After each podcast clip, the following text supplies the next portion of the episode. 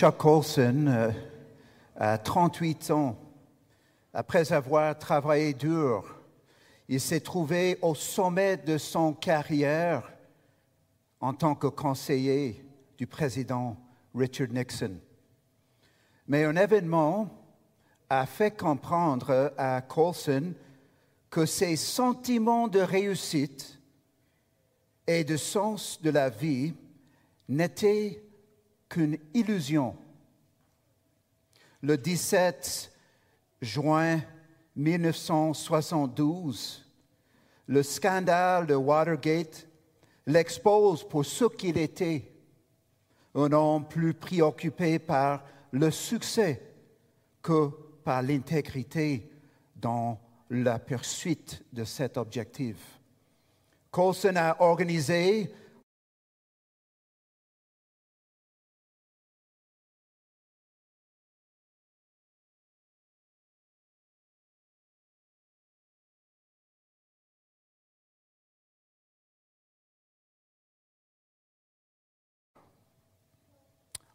dans le mois d'août 1973, un ami de Chuck Colson a passé lui voir. Il s'appelle Tom Phillips. Et il lui rend visite et lui offre le livre Mere Christianity de C.S. Lewis. Et en lisant ce livre, Chuck Colson a donné sa vie au Seigneur. L'expression de cette nouvelle vie était visible dans son plaidoyer de culpabilité et ses sept mois en prison. Mais ce que je veux souligner avec Chuck Colson, c'était que l'illusion du succès, d'un sens de vie, était enlevée par une crise dans sa vie. Je veux te demander, nous demander ce matin, c'est quoi le sens de nos vies? C'est quoi le sens de ta vie, de ma vie? Le livre qu'on va commencer ce matin est le livre d'Ecclésiaste. Le livre d'Ecclésiaste fait partie de ce qu'on appelle la littérature de sagesse dans la Bible, dans laquelle on a le... Est-ce qu'il y a d'autres livres de sagesse dans l'Ancien Testament? On a Job. On a même des psaumes, des proverbes, cantiques, des cantiques. En fait, la littérature de sagesse, c'est les conseils du sage à comment vivre dans un monde déchu. La littérature de sagesse, c'est un don du Seigneur à nous, son peuple. Comment vivre? La littérature de sagesse, c'est différent que les prophètes, si on, peut imaginer un triangle. Un côté du triangle, c'est une flèche qui vise la terre, qui va d'en haut à la terre. C'est les prophètes. Dieu communique à son peuple directement à travers ses prophètes. Les psaumes, c'est la flèche qui commence en bas et va vers Dieu. Les psaumes sont les réponses du peuple de Dieu à ce qu'il a fait dans leur vie. Mais entre les deux,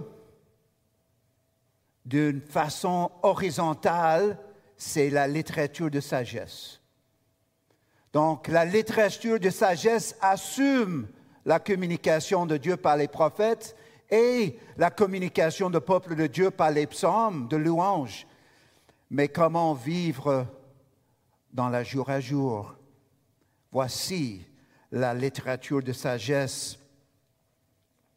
Et le livre d'Ecclésiaste, quand je prêche, j'aime être aussi un enseignant pour vous aider à comprendre comment étudier l'écriture.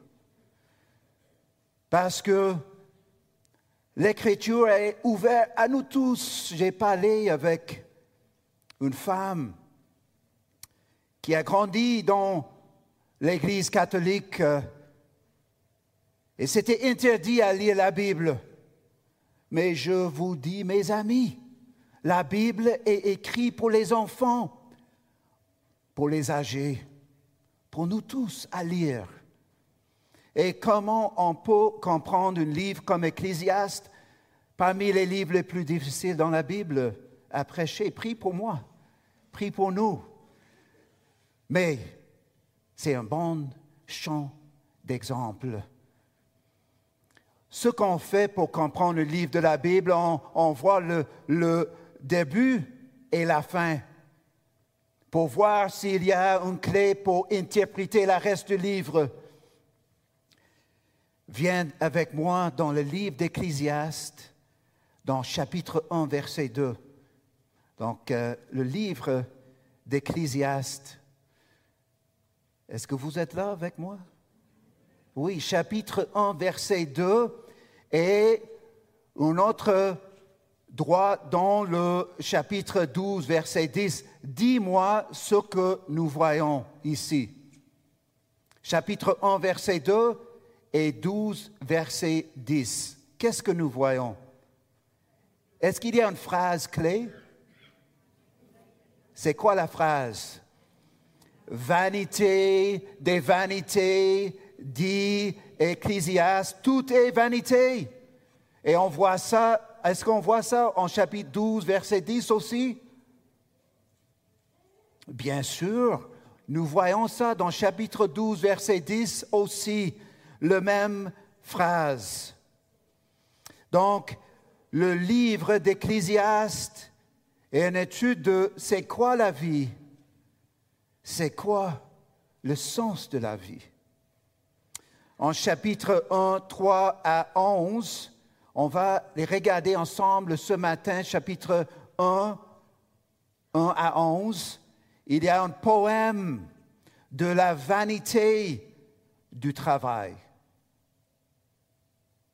Et à la fin, en chapitre 12, 1 à 9, il y a un poème qui nous rappelle de nous souvenir de notre Créateur avant la vieillesse et la mort. Deux poèmes, un poème au début, un poème à la fin.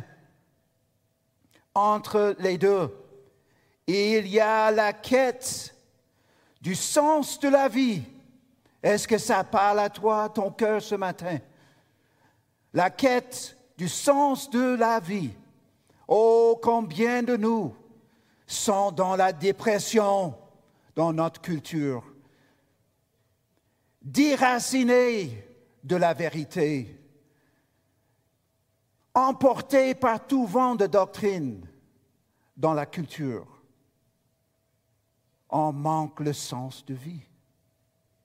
On manque le sens de vie. Donc entre les deux poèmes, il y a la quête du sens de la vie. Mais c'est quoi la conclusion?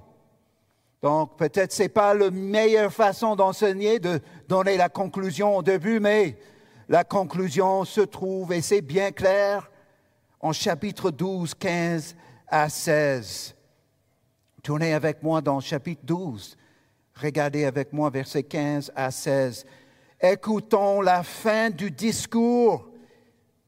Crains Dieu et observe ses commandements c'est là ce que doit faire toute, de chaque personne, car Dieu amènera toute œuvre en jugement au sujet de tout ce, que, ce qui est caché, soit bien, soit mal. La crainte de Dieu et l'obéissance, c'est la clé. C'est la clé pour comprendre le sens de la vie. Ici, le maître qui a écrit le livre d'Ecclésiaste était beaucoup plus tôt dans l'histoire de la rédemption. Et nous, en Christ, nous savons plus que lui. Parce qu'en Christ, beaucoup de ces questions trouvent leur réponse définitive. La vanité est évacuée en Christ. La vanité est enlevée en Christ. Mais pourquoi Ecclésiaste est-il important pour nous, l'Église Emmanuel? Ecclésiaste nous dit où le véritable sens de, la vie ne peut être trouvé. L'Ecclésiaste brise les illusions que nous pouvons trouver un sens de vie dans le travail, le plaisir, le plaisir et l'argent. Mais également, peut-être même plus important, l'Ecclésiaste nous enseigne où nous trouvons le véritable sens de la vie. Crains Dieu, sois son enfant, sa fille, son fils. Et chapitre 12, verset 13. Les paroles des sages sont comme des aiguillons et rassemblées en un recueil. Elles sont comme des clous plantés. Elles sont données par un seul berger qui fait la marque sur nos cœurs, qui nous aide à comment vivre dans un monde déchu. C'est quoi on fait le texte ce matin, c'est chapitre 1, 1 à 11. Et il y a deux sections dans cet passage d'écriture qui est en fait comme un poème. Il y a la première section, chapitre 1, 1 à 2, accepter que sans Dieu, dans nos vies, la vanité est partout. Deuxième partie, versets 3 à 11. Donc, je veux que vous regardez dans vos Bibles avec moi parce que, au niveau d'apprentissage, on apprend beaucoup plus si nous sommes impliqués dans le processus de visualiser les choses sur la page. Donc, deuxième partie, c'est versets 3 à 11. Accepter que sans Dieu, nos vies notre travail ne donne pas du sens durable à notre vie. Voici notre texte ce matin, je vais le lire. Parole d'Ecclésiaste, fils de David, roi de Jérusalem, vanité des vanités, dit l'Ecclésiaste, vanité des vanités, toute est vanité. Quel avantage revient-il à l'homme, à la personne hommes et femmes ici, de toute la peine qui se donne sous le soleil? Une génération s'en va, une autre vient, et la terre subsiste toujours. Et si nous avons les cycles de vanité dans la création, ici en partie de verset 5, le soleil se lève, le soleil se couche, il soupire après le lieu d'où il se lève de nouveau un autre cycle de vanité dans la création. Verset 6, le vent se dirige vers le midi, tourne vers le nord, puis il tourne encore et reprend les mêmes circuits. Observons la vanité d'un cycle ici. Verset 7, les fleuves, tous les fleuves vont à la mer et la mer n'est point remplie. Il continue à aller vers le lieu où il se dirige. Maintenant, il passe à les cycles de vanité parmi les humains. À partir de verset 8, toutes choses sont en travail au-delà de ce qu'on peut dire. L'œil ne se rassissait pas de voir.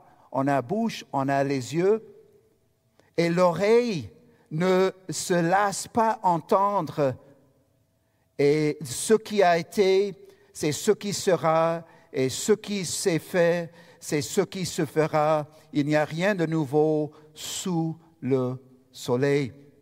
S'il est, verset 10, s'il est une chose dont on dit, voici, voici, ceci, c'est nouveau, cette chose existait déjà. Dans les siècles qui, qui nous ont précédés, on ne se souvient pas de ce qui est ancien et ce qui, et ce qui arrivera dans la suite ne laissera pas de souvenir chez ceux qui vivront plus tard. La leçon principale de ce passage est ceci. Donc, écrit ça. Puisque la portée de notre travail sans Dieu est éphémère, glorifions-le par l'œuvre de nos mains. Je répète, puisque la portée de notre travail sans Dieu est éphémère, glorifions-le par l'œuvre de nos mains. Donc, dans cette première section, versets 1 et 2, acceptez que sans Dieu, dans nos vies, la vanité est partout. Donc, verset 1, parole d'Ecclésias, fils de David, roi de Jérusalem. La formule parole de nous introduit au type de littérature qu'est l'Ecclésiaste, la littérature de sagesse. Le mot, le mot ecclésiaste en hébreu, c'est Kohelet, peut être traduit par prédicateur, enseignant, chef de l'assemblée, ou simplement, comme dans la traduction du semeur, le maître. Le maître. Le mot ecclésiaste, c'est lié au mot ecclésia, qui parle d'une assemblée du peuple de Dieu. Est-ce que nous savons combien le mot, comment le mot ecclésia est utilisé dans le Nouveau Testament? C'est le mot pour l'Église, l'assemblée du peuple de la Nouvelle Alliance, ou notre ecclésia. Ici, fils, euh, ça dit fils de David, roi de Jérusalem. La traduction juive dit que l'auteur est Salomon. Mais contrairement à autres livres attribués à Salomon, comme les Proverbes ou Cantiques des Cantiques, le nom de Salomon n'est pas cité clairement. C'est possible que le maître, c'est un autre roi dans la ligne davidique. Mais comme un de mes professeurs a dit, la Bible ne répond pas à toutes nos questions, juste aux questions essentielles. Donc, on reste avec le maître, comme ses élèves, pour l'écouter. Verset 2, vanité des vanités, dit le maître ou l'ecclésiaste, vanité des vanités, toutes et vanité. Combien de fois le mot vanité est répété ici? Comptez ça pour moi. Cinq, quatre, cinq fois. Oui. On a, nous sommes en train de travailler ensemble ici. Donc, cinq fois, merci, mes, mes frères et sœurs. Cinq fois, quand on voit la répétition du mot, qu'est-ce que cela veut dire? C'est important. Mais qu'est-ce que cela veut dire, vanité? Répété cinq fois. Mais c'est quoi le sens de vanité ici? Le mot traduit d'une façon littérale, c'est vapeur, souffle. L'hiver s'annonce euh, en novembre. Et qu'est-ce qu'il arrive quand on respire? On voit une vapeur pour peut-être moins d'une seconde. Ça, c'est vanité. C'est ça, la meilleure façon de comprendre le mot vanité, c'est passager, éphémère. Est-ce que vous comprenez ce mot éphémère? peut-être c'est juste moi qui est en train d'apprendre le français. Mais le mot éphémère, c'est passager. C'est passager. On peut même dire en créole, toute bagaille a passé. Toute bagaille a passé. Et donc, voici la vanité, c'est un souffle, une vapeur. Ce qu'il ne dure qu'un bref instant et qu'il disparaît. Et tout est éphémère.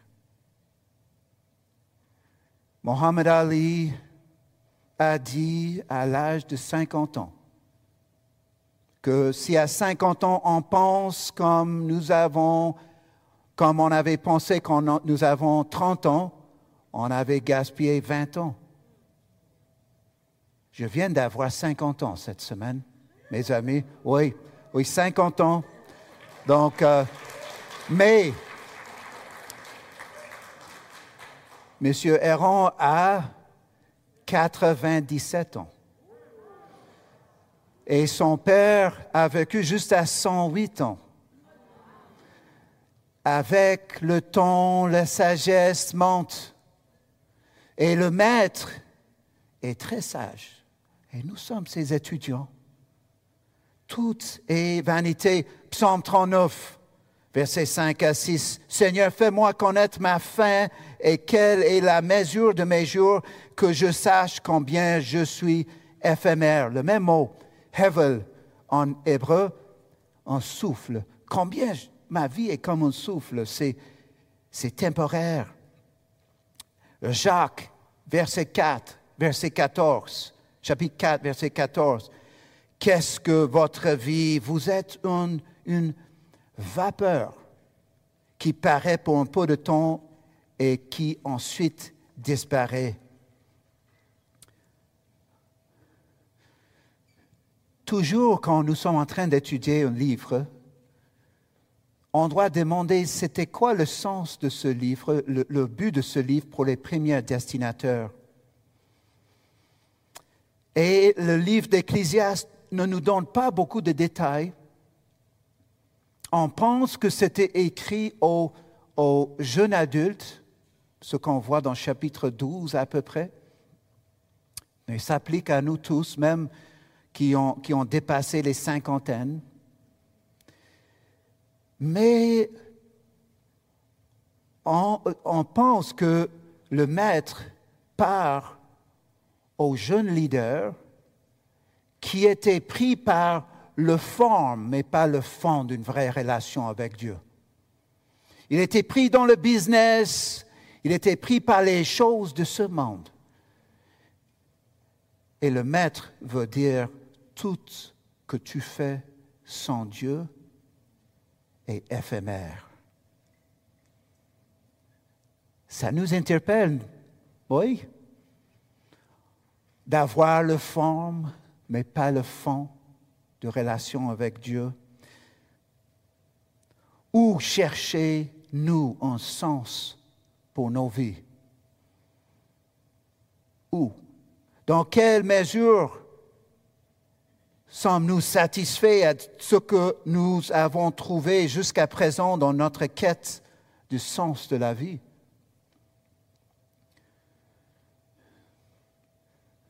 Sur Netflix, Amazon Prime, les influencers sur YouTube que nos enfants regardent.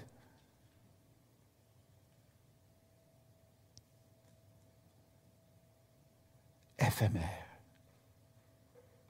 un souffle. Ecclésiaste veut nous mettre dans le désespoir pour trouver l'espoir. De nous mettre, de, de briser nos illusions d'importance et d'ouvrir le vrai voie vers le sens de la vie. Je suis convaincu qu'on doit prêcher l'Ancien Testament qui nous amène au Christ. Et nous avons ici, qu'est-ce que nous avons dans Matthieu 12, 42 Jésus a dit, quoi? Il y a ici plus que Salomon. Il y a ici plus que Salomon. Salomon était sage. Peut-être c'était lui le maître ici. Mais en Christ, il y a plus qu'un Salomon. Un maître qui nous parle. Et nous sommes ses disciples. On écoute le maître qui est plus important que le maître dans Ecclésiaste. Il nous parle. Est-ce que nous écoutons? Le deuxième section, chapitre 1, 3 à 11 accepter que sans Dieu, notre travail ne donne pas du sens durable à notre vie. Peut-être au cégep Et à l'université, ça serait bien d'avoir Ecclésiaste 1, verset 2, sous la porte d'entrée. Vanité, vanité, vanité, tout est vanité. Peut-être chapitre 1, 1 à 11. Mes amis, le vrai sens de vie ne se trouve pas dans le travail. Ça peut donner un, peu de joie pour quelques années, mais ce n'est pas durable, c'est éphémère.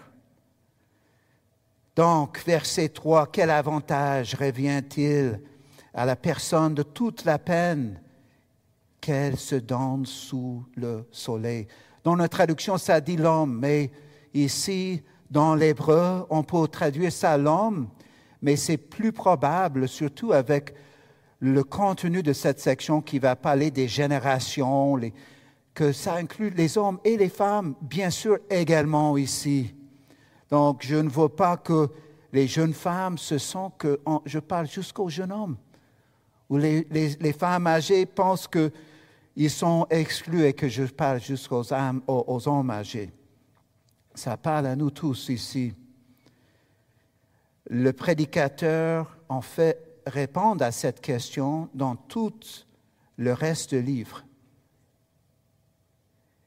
Quel avantage revient à nous pour tout le travail qu'on fait sous le soleil?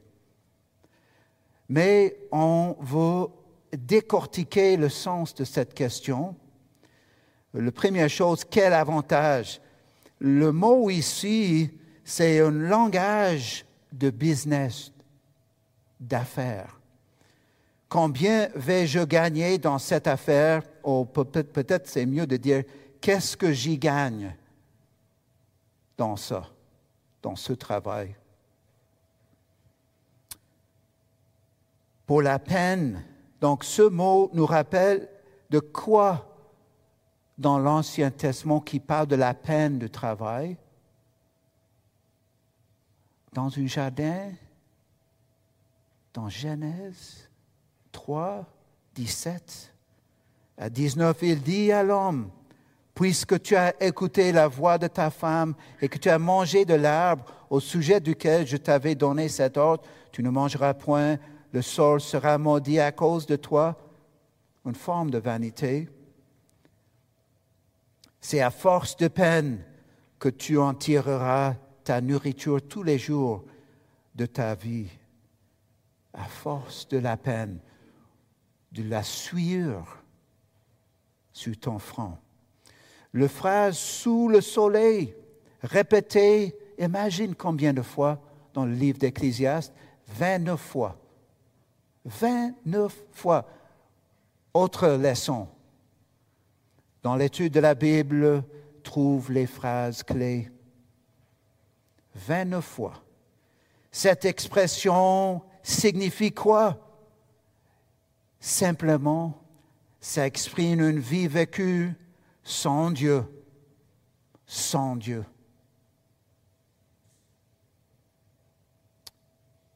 De la naissance à la mort, du réveil au coucher, du travail au plaisir, tout sans Dieu.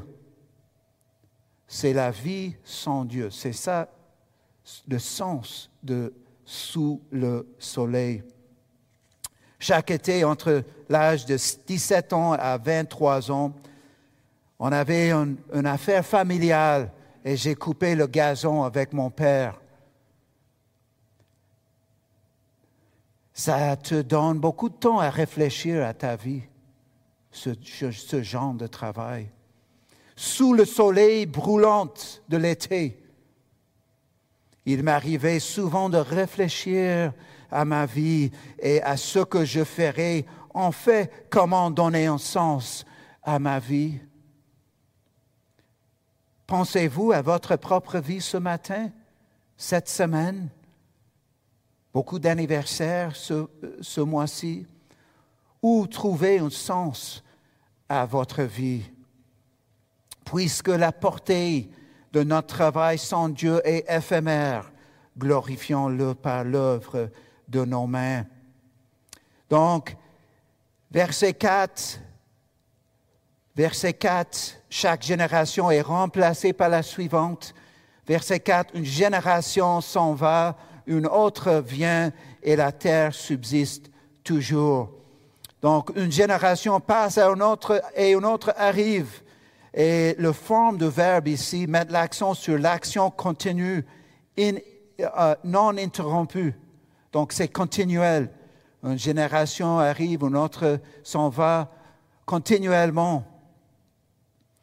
On parle beaucoup, euh, plus que jamais, génération Z, génération Y, génération X. On pense beaucoup à ça. Chaque génération est différente. Chaque génération disparaîtra.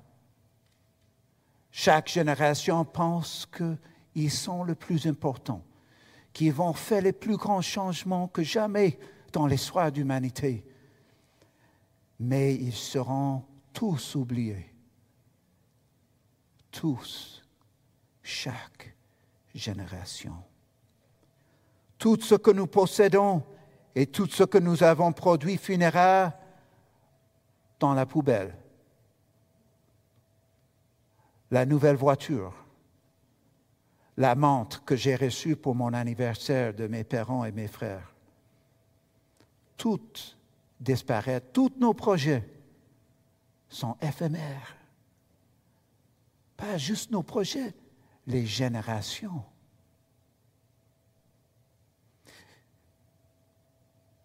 Zinzendorf a dit comment vivre. Il dit prêchez l'évangile, mourrez et soyez oubliés. Oh. Prêchez l'Évangile, mourrez et soyez oubliés. Regardez avec moi verset 5. Ici, on va voir la création se poursuit sur des cycles sans fin. Donc, le soleil se lève, le soleil se couche, il soupire après le lieu d'où il se lève de nouveau.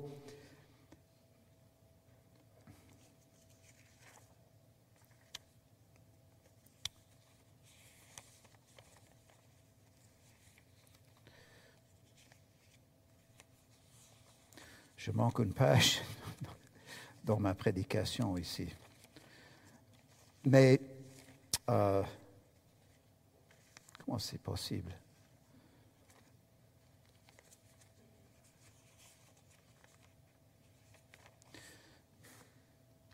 Donc ici, le soleil se lève et le soleil se couche, il soupire après le lieu où, d'où il se lève de nouveau.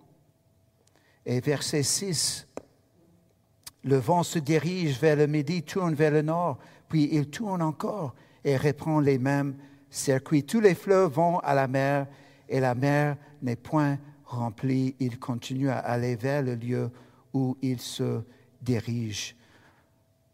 Donc, il y a les cycles de vanité ici. Les cycles de vanité dans lesquels c'est continuellement dans un processus. Combien, comment les rivières pour aller à la mer et la mer n'est jamais remplie. J'aime aller faire la pêche à la mouche, j'aime les rivières. Mais je ne comprends pas les cycles de la création. Il y a une vanité dans la création qui est un peu comme le contexte de l'humanité. La création est en éphémère dans une, les circuits de vanité et l'humanité va s'en suivre leur propre cycle de vanité. Mais j'ai une question. Est-ce qu'en Christ, nous avons une réponse à la vanité de la création?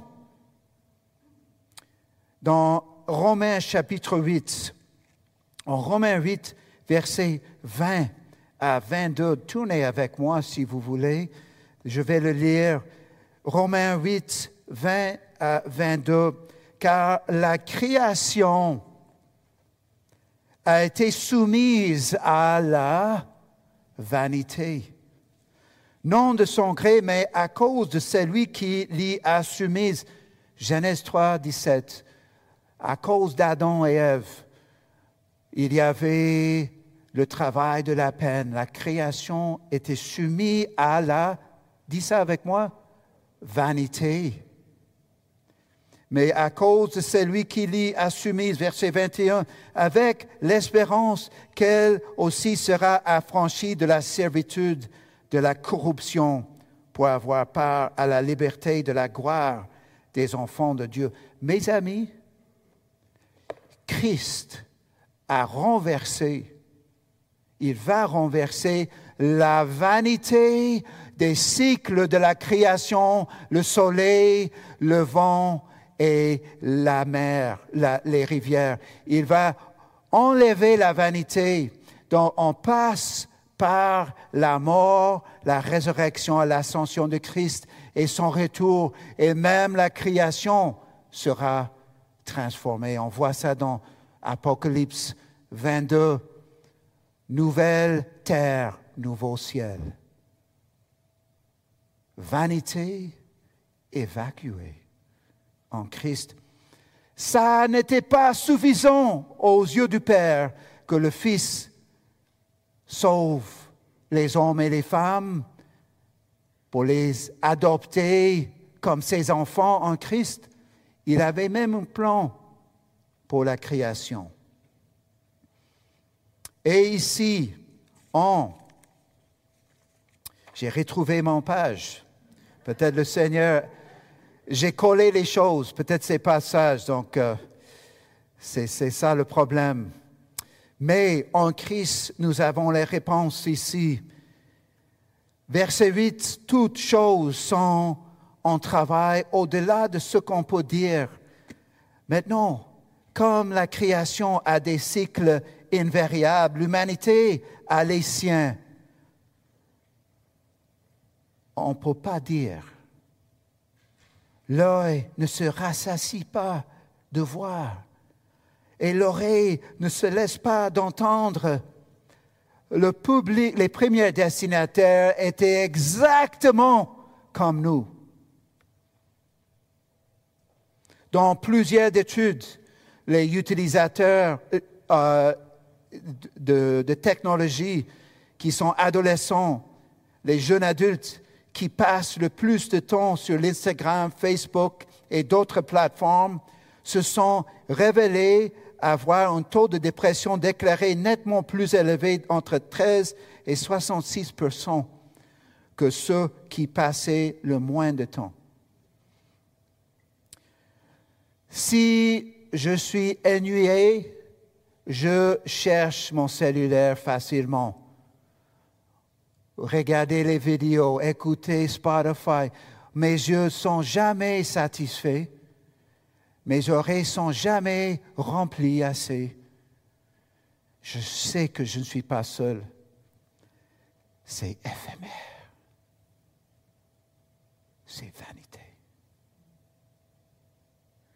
Des études ont montré que des applications comme Facebook, TikTok sont clairement conçues pour créer une dépendance, un coup de, dopamine avec des yeux, des oreilles. C'est éphémère. Laisse ça. Cherche la sagesse. Versets 9 à 10, on voit la manque d'originalité. dans notre culture, on valorise d'être authentique, de, faire quelque chose de nouveau. Mais verset 9 nous enseigne, le Maître nous enseigne, ce qui a été, c'est ce qui sera.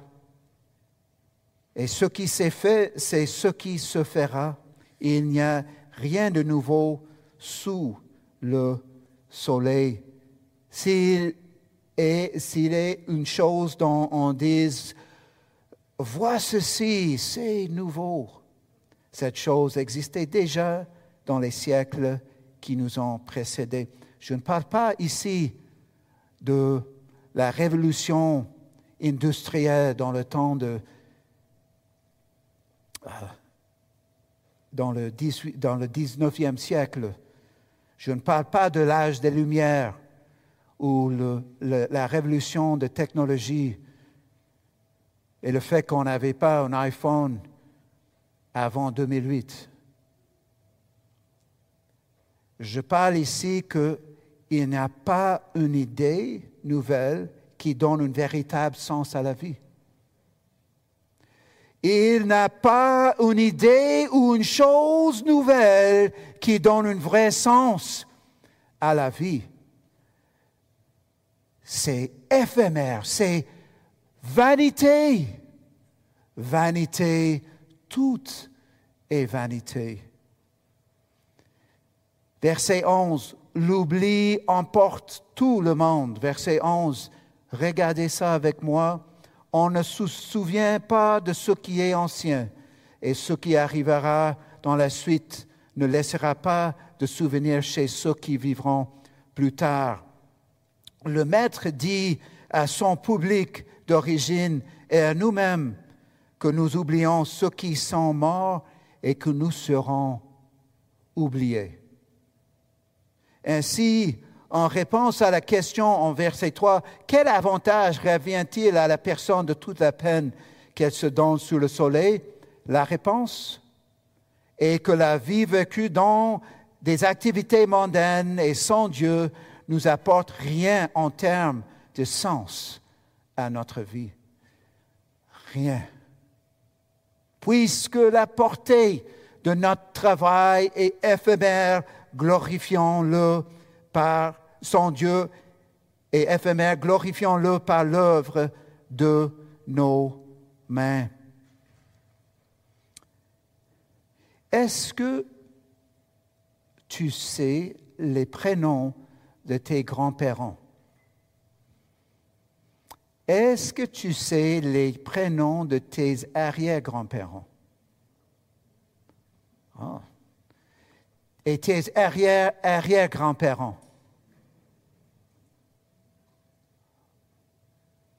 Voyons, ils sont oubliés. Ils sont oubliés. Nous serons oubliés. Comment vivre dans un monde déchu? Comment vivre dans les cycles de vanité dans la création, comment vivre dans les cycles de vanité que nous, nous, nous, voyons, nous écoutons, nous, nous vivons? Tourne vers le Maître M majuscule, Jésus-Christ. Il y a quelqu'un plus important que Salomon, un Maître qui nous donne le chemin, la vérité et la vie. En dehors de Dieu, nous sommes capricieux, sans originalité et oublieux. Avec Dieu, qu'est-ce que ça dit en 2 Corinthiens 5, 17 Il y a beaucoup qui peuvent citer ça avec moi par cœur. Si quelqu'un est en Christ, il est une nouvelle création les choses anciennes sont passées, voici toutes choses sont devenues nouvelles. Donc, il y a quelque chose de nouveau ici pour ceux qui vont vers le Maître. Une nouvelle vie. Mais aussi, notre travail n'est pas vain dans le Seigneur. 1 Corinthiens 15, verset 58. Ainsi, mes frères et sœurs bien-aimés, soyez fermes, inébranlables, travaillant de mieux en mieux à l'œuvre du Seigneur, sachant que votre travail ne sera pas vain dans le Seigneur, dans le Maître, le vrai Maître. Notre travail n'est pas vain. Paul dit en Philippiens 1, 21, car Christ est ma vie et mourir, mais un gain. Il y a un profit, il y a un avantage, un gain au niveau de, pour nous, les personnes d'affaires, c'est la mort. La mort parce que nous vivons dans le présent pour le Maître. Donc voici, si le travail, notre travail, la portée de notre travail sans Dieu est éphémère, glorifions-le avec nos mains. C'est pas qu'on ne doit pas travailler, mais ce qu'on fait. Soit donc que vous mangez, soit que vous bouviez, soit que vous fassiez quelque autre chose. Faites tout pour la gloire de Dieu. C'est pas vanité. C'est sûr que ça va compter. Lorsque nous étions au camp des avec plusieurs de mes amis ici, il y a quelques semaines, j'ai vu des enfants construire des châteaux de sable sur la plage. Ces châteaux sont amusants à construire, mais ils se désolvent rapidement lorsque l'eau les envahit. Ce que les humains construisent ne dure pas. Ce que je construis, mes projets ne durent pas. Ce que tu vas faire va pas durer. Mais ce qui est fait pour l'éternel subsiste. Puisque la portée de notre travail sans Dieu est éphémère, glorifions-le par l'œuvre de nos mains. Amen.